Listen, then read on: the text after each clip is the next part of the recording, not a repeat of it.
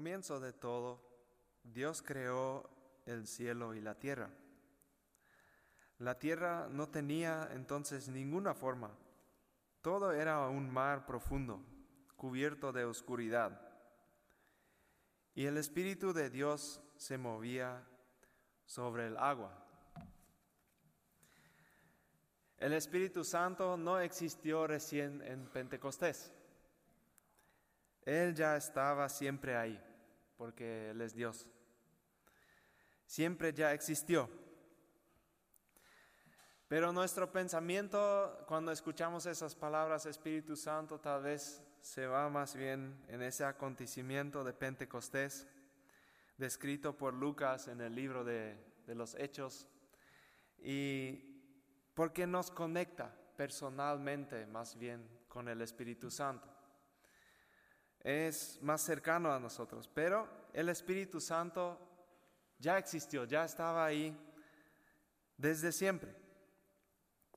Para nosotros es importante mirar un poco en la historia, volver a mirar la historia y recordar algunos puntos importantes.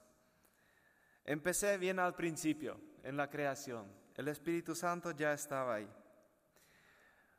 Mucho más tarde se nos habla de algunas personas específicas, seleccionadas, que tenían el Espíritu, el Espíritu Santo, a quien Dios les dio el Espíritu Santo específicamente. Como por ejemplo José o por ejemplo, Besaleel, que era un artesano elegido para construir el tabernáculo, para diseñar. Pero siempre fueron personas individuales, no fueron grupos de personas. Así también los profetas, personajes elegidos por Dios, que tenían su Espíritu Santo para ayudar a su pueblo y de esta manera Dios trató de ayudar a su pueblo a que ellos le adoren a Él, a que le celebren a Él solamente. Pero como conocemos la historia, esto no estaba funcionando. Y no es que lo que Dios estaba haciendo no estaba funcionando porque, sino lo que el pueblo de Dios estaba haciendo no funcionaba. Entonces, en cierto momento de la historia, Dios se expresa muy claramente y explica que cada persona individualmente necesita tener el Espíritu Santo para vivir una verdadera transformación en su corazón para poder alabar a Dios, adorar a Dios verdaderamente.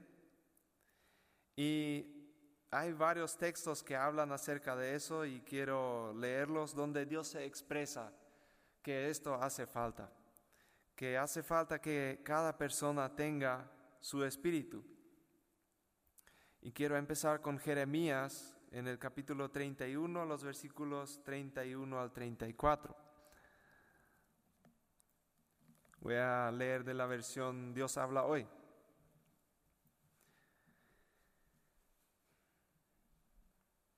El Señor afirma, vendrá un día en que haré una nueva alianza con Israel y con Judá. Esta alianza no será como la que hice con sus antepasados, cuando los tomé de la mano para sacarlos de Egipto porque ellos quebrantaron mi alianza, a pesar de que yo era su dueño. Yo el Señor lo afirmo. Esta será la alianza que haré con Israel en aquel tiempo. Pondré mi ley en su corazón y escribiré en su mente. Yo seré su Dios y ellos serán mi pueblo. Yo el Señor lo afirmo. Ya no será necesario que unos a otros, amigos y parientes, tengan que instruirse para que me conozcan, porque todos, desde el más grande hasta el más pequeño, me conocerán. Yo les perdonaré su maldad y no me acordaré más de sus pecados, yo el Señor lo afirmo. Otro texto encontramos en Ezequiel, el capítulo 36 al versículo 21, el versículo 21 al, al versículo 32, donde dice así, entonces me dolió ver que por culpa de Israel mi santo nombre era profanado en cada nación donde ellos llegaban. Por eso dile al pueblo de Israel, esto dice el Señor. Lo que voy a realizar no es por causa de ustedes, israelitas, sino por mi santo nombre, que ustedes han ofendido entre las naciones a donde han ido. Yo voy a mostrar ante las naciones la santidad de mi gran nombre que ustedes han ofendido entre ellas. Cuando yo lo haga, ellas reconocerán que yo soy el Señor. Yo el Señor lo afirmo. Yo los sacaré a ustedes de todas esas naciones y países, los reuniré y los haré volver a su tierra. Los lavaré con agua pura, los limpiaré de todas sus impurezas, los purificaré del contacto con sus ídolos. Pondré en ustedes un corazón nuevo y un espíritu nuevo. Quitaré de ustedes ese corazón duro como la piedra y les pondré un corazón dócil. Pondré en ustedes mi espíritu y haré que cumplan mis leyes y decretos. Vivirán en el país que di a sus padres y serán mi pueblo y yo seré su Dios. Los libraré de todo lo que les manche. Haré que el trigo abunde y no volveré a enviarles hambre.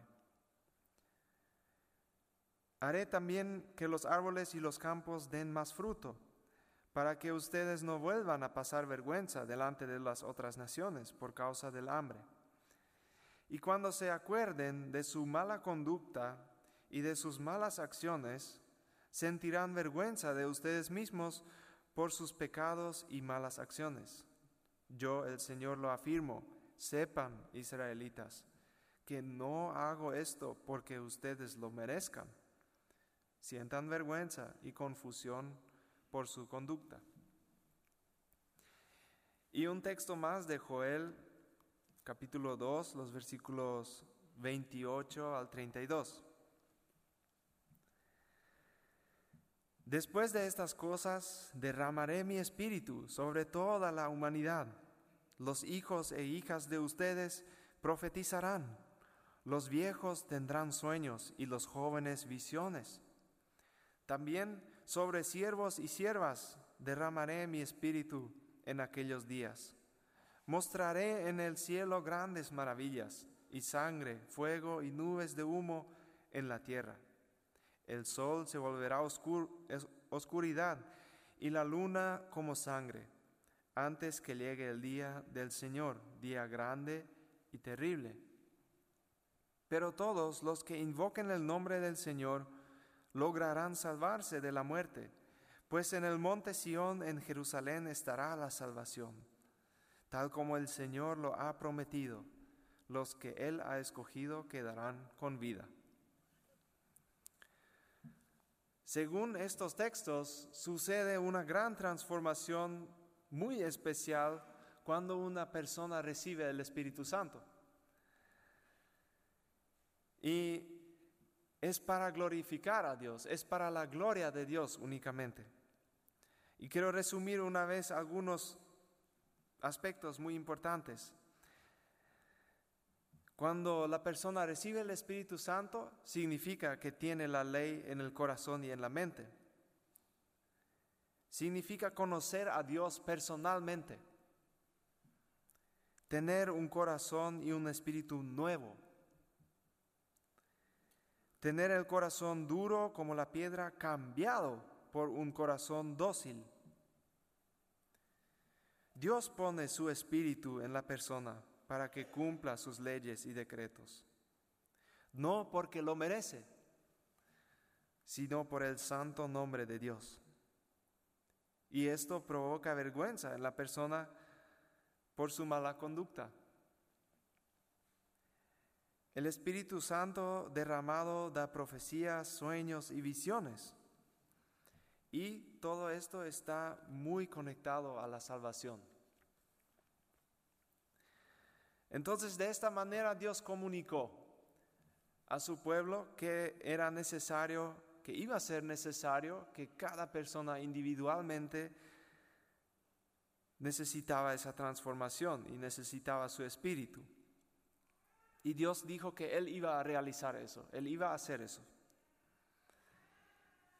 Y empezó a realizarlo con la venida de Jesús a esta tierra.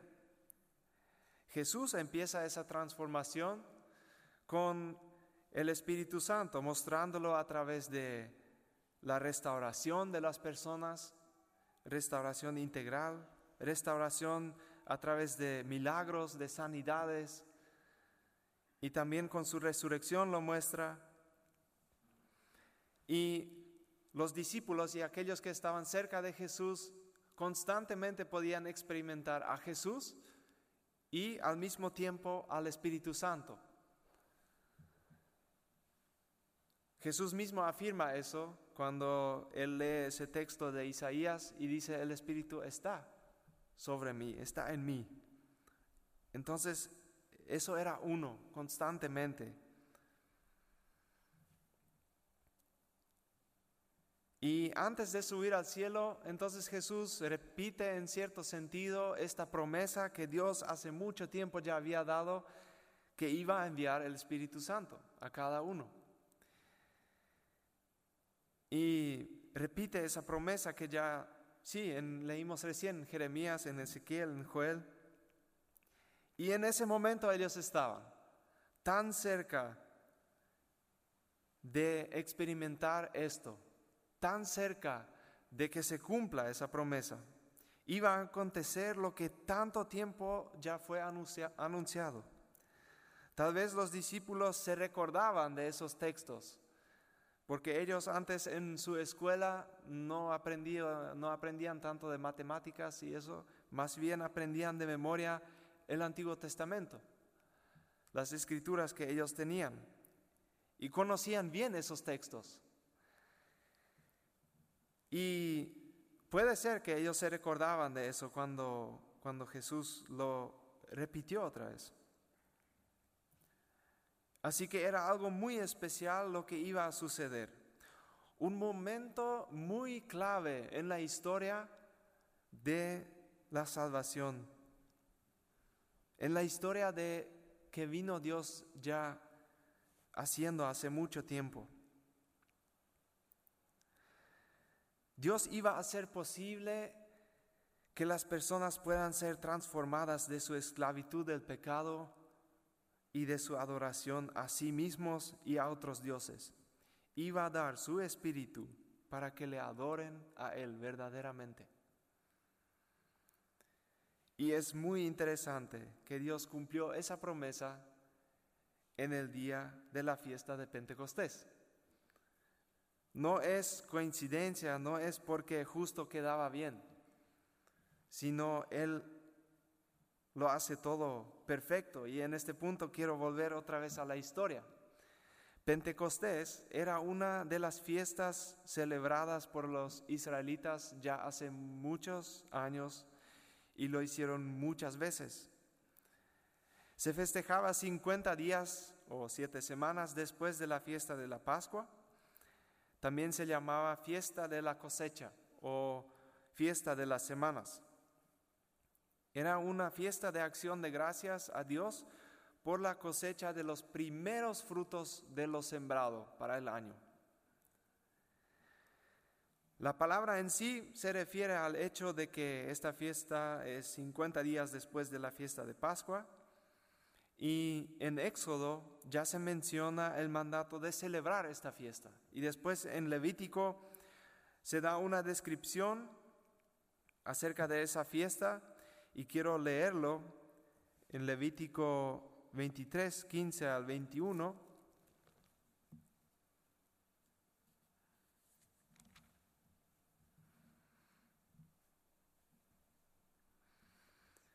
A partir del día en que lleven ustedes el manojo de trigo con ofrenda especial, es decir, a partir del día siguiente al día de reposo, deben contar siete semanas completas. Y con el día siguiente, el séptimo día de reposo, se completarán cincuenta días. Entonces presentarán al Señor su ofrenda de trigo nuevo y llevarán de sus casas dos panes de la mejor harina cocidos con levadura, de unos cuatro kilos cada uno, como ofrenda especial de primeros frutos para el Señor.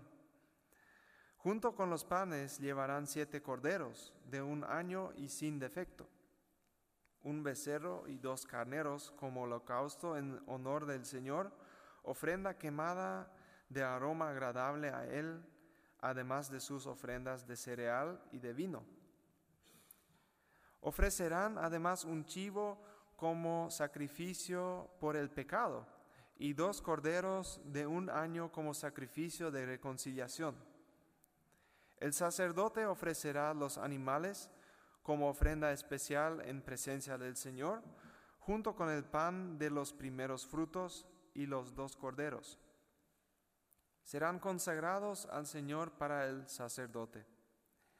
Ese mismo día deben celebrar ustedes una reunión santa y no hacer ninguna clase de trabajo pesado. Esta es una ley permanente que pasará de padres a hijos y donde quiera que ustedes vivan. Interesantemente, esta fiesta integraba el sacrificio por el perdón de pecados y de la reconciliación. También resalta que repite una frase anteriormente ya mencionada que enfoca la importancia de, transmitir al pueblo y a los hijos y a las generaciones que esta fiesta se debería festejar, celebrar siempre.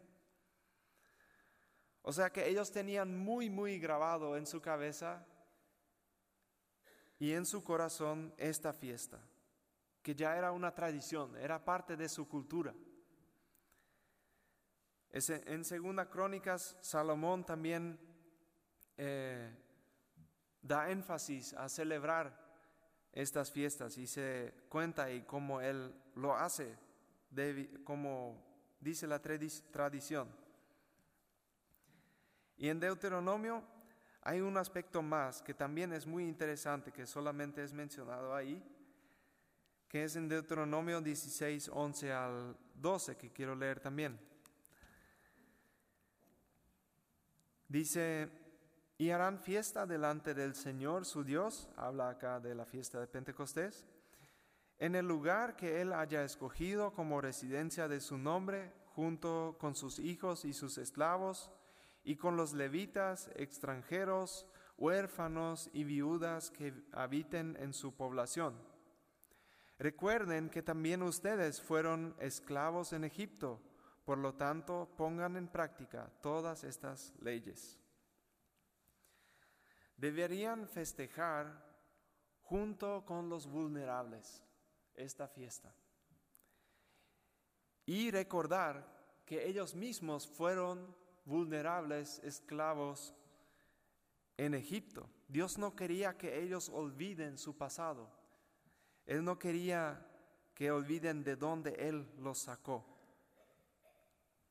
Entonces esto era lo que significaba festejar Pentecostés para el pueblo de Dios hasta ese momento.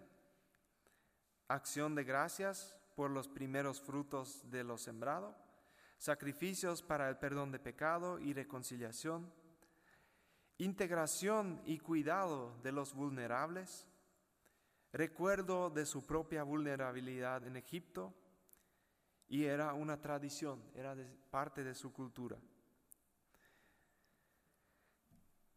Y es impresionante la cantidad y la diversidad de gente que se juntó en Jerusalén para celebrar esta fiesta en lo que leemos en el relato de, Hechos. Y pido que si pueden poner el mapa, ahí yo puse una vez los lugares que son mencionados en el texto de Hechos, las ciudades de donde vinieron la gente, los judíos o los que se hicieron judíos,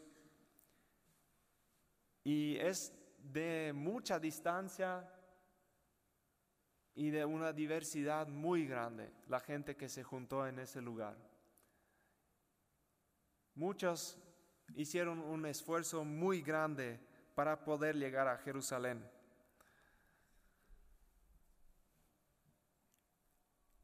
Y ahora llegó el gran momento. Todos estaban ahí para celebrar lo que hace mucho, mucho tiempo ya estaban haciendo, algo que conocían de memoria, algo que no era nada nuevo para ellos. Pero en ese momento iba a pasar algo muy especial que hasta ese momento no pasó. Leo nuevamente Hechos 2, los versículos 1 al, al 12. Cuando llegó la fiesta de Pentecostés, todos los creyentes se encontraban reunidos en un mismo lugar. De repente un gran ruido que venía del cielo, como de un viento fuerte, resonó en toda la casa donde ellos estaban. Y se les aparecieron lenguas como de fuego, que se repartieron y sobre cada uno de ellos se asentó una. Y todos quedaron llenos del Espíritu Santo y comenzaron a alabar en otras lenguas, según el Espíritu hacía que hablaran.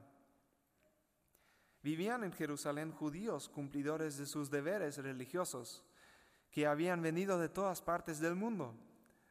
La gente se reunió al oír aquel ruido y no sabía qué pensar, porque cada uno oía a los creyentes hablar en su propia lengua. Eran tales su sorpresa y su asombro decían, ¿acaso no son galileos todos estos que están hablando? ¿Cómo es que los oímos hablar en nuestras propias lenguas? Aquí hay gente de Partia, de Media, de Elam, de Mesopotamia, de Judea, de Capadocia, del Ponto y de la provincia de Asia, de Frigia y de Panfilia, de Egipto y de las regiones de Libia cercanas a Sirene. Hay también gente de Roma que vive, que vive aquí. Unos son judíos de nacimiento y otros se han convertido al judaísmo. También los hay venidos de Creta y de Arabia, y los oímos hablar en nuestras propias lenguas de las maravillas de Dios. Todos estaban asombrados y sin saber qué pensar, y se preguntaban, ¿qué significa todo esto? Porque ellos estaban reunidos ahí para celebrar esta fiesta, pero ahora estaba pasando algo que nunca pasó. Estaba sucediendo algo muy extraño durante esta fiesta. Me imagino nomás que si nosotros festejamos alguna fiesta que tenemos tradicionalmente eh, y de repente pasa algo muy diferente a lo que siempre conocemos, no íbamos a saber qué pensar también. Y ahora llegó ese gran momento. Dios da su espíritu a las personas que creen en Él. Eso Él había prometido.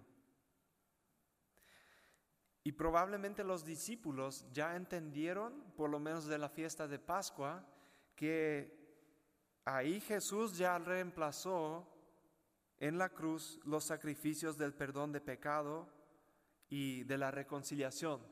Probablemente ellos ya entendieron ese sacrificio de Jesús, o sea que Él fue el sacrificio perfecto que valía para el perdón de todos los pecados, no era más necesario el sacrificio de los animales. Y ahora experimentaban el cumplimiento de esta promesa de Dios. Y Pedro lo explica y recuerda la promesa escrita en Joel, lo que leí, para que todos los que estaban ahí escuchando podían entender también lo que estaba sucediendo. Dios estaba haciendo una transformación muy grande con su creación con las personas, la transformación del corazón y de la mente. Y a partir entonces de ese acontecimiento, Pentecostés es recordado como que Dios dio el don, dio el Espíritu Santo a la iglesia. Y así es como una fiesta de agradecimiento y de honor a Dios por recibir de Él una cosecha o los primeros frutos de lo sembrado se enfocan nuevamente en algo recibido por Dios, pero en este caso algo mucho más grande y algo mucho mejor, que es el Espíritu Santo. Creo que podemos ver de esa manera también Pentecostés como una fiesta de acción de gracias por el Espíritu Santo. Por eso yo puse el título, agradecidos por el Espíritu Santo. Pero ¿por qué entonces yo puse ahí un signo de pregunta y un signo de afirmación? Tal vez no siempre estamos agradecidos por tener el Espíritu Santo. ¿Cómo es eso? ¿Queremos un corazón dócil o queremos quedarnos con nuestro corazón duro? A veces llegamos más lejos con nuestro corazón duro o egoísta, por lo menos humanamente visto. Así no tenemos que morir a tantas actitudes malas y pecaminosas en nuestra vida si mantenemos nuestro corazón duro. Además podemos seguir nuestros deseos carnales y pecaminosos sin freno, si mantenemos nuestro corazón duro. Eso es lo que quiere nuestra carne. En Juan 16, 8 dice, y cuando Él venga, convencerá al mundo de pecado. Y cuando el Espíritu Santo hace eso, nosotros normalmente no es algo que demasiado disfrutamos. Por lo menos yo no. Pero cuando entendemos que esto es lo que nos transforma, que esto es bueno para nosotros, que nos transforma en personas que pueden adorar verdaderamente a Dios, entonces sí, con mucha razón deberíamos estar agradecidos a Dios, porque es algo que no podemos provocar por nuestras propias fuerzas. Y acá quiero volver a leer una parte de Ezequiel Ezequiel 36, el comienzo del, texto que da esa promesa y el final. Los versículos 22 al 23 y 31 al 32. Por eso dile al pueblo de Israel, esto dice el Señor, lo que voy a realizar no es por causa de ustedes, israelitas, sino por mi santo nombre que ustedes han, ofendido entre las naciones a donde han ido. Yo voy a mostrar ante las naciones la santidad de mi gran nombre que ustedes han ofendido entre ellas. Cuando yo lo haga, ellas reconocerán que yo soy el Señor, yo el Señor lo afirmo. Y 31 y 32. Y cuando se acuerden de su mala conducta y de sus malas acciones, sentirán vergüenza de ustedes mismos por sus pecados y malas acciones. Yo el Señor lo afirmo. Sepan, israelitas, que no hago esto porque ustedes lo merezcan. Sientan vergüenza y confusión por su conducta. Entonces, no recibimos el Espíritu Santo porque lo merecemos. Tal vez a veces pensamos ya así que, bueno, yo me porté bien, yo hice buenas decisiones en mi vida, entonces por eso también Dios me da el Espíritu Santo. Pero no es porque lo merecemos, es porque Él, para que Él sea glorificado y es por su santo nombre. Y para que la gente reconozca que Él es el Señor. Entonces, las razones por las cuales tal vez más bien respondemos agradecidos con un signo de, afirmación, con un sí, que tenemos el Espíritu Santo, son las siguientes. Él produce verdadera adoración en nosotros. Él es un río de agua viva en nosotros. Él es nuestro defensor y consolador. Él es el Espíritu de la verdad. Él enseña, nos enseña todas las cosas, nos recuerda lo que Jesús ha dicho. Él nos guía a toda verdad. Él nos da las palabras correctas en el momento cuando somos acusados a causa del Evangelio. Él es testigo de Jesús y Él siempre está con nosotros. Entonces, esto es algo bueno para nosotros, esto nos hace bien, eso nos edifica.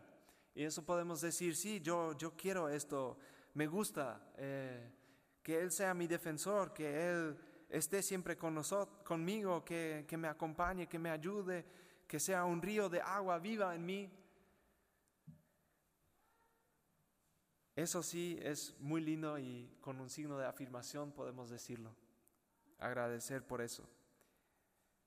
Y cuando entendemos también que Él nos convence del pecado y que eso es bueno para nosotros, también eso podemos agradecer con un signo de afirmación. Quiero agregar un pensamiento más, que es más bien acerca de entonces la tradición, la enseñanza que Dios le dio al pueblo de Israel en esta fiesta de Pentecostés. Tal vez podemos copiar esta parte de ellos, de festejar esta fiesta con los vulnerables. Cuidar en ese momento a aquellos que sabemos que están en una situación difícil de vulnerabilidad en nuestra sociedad y festejar, celebrar esta acción de gracias junto con ellos e integrarlos. Estemos agradecidos por el Espíritu Santo, porque solo si Él está en nosotros podemos ser transformados en personas que adoren a Dios con su vida. Amén.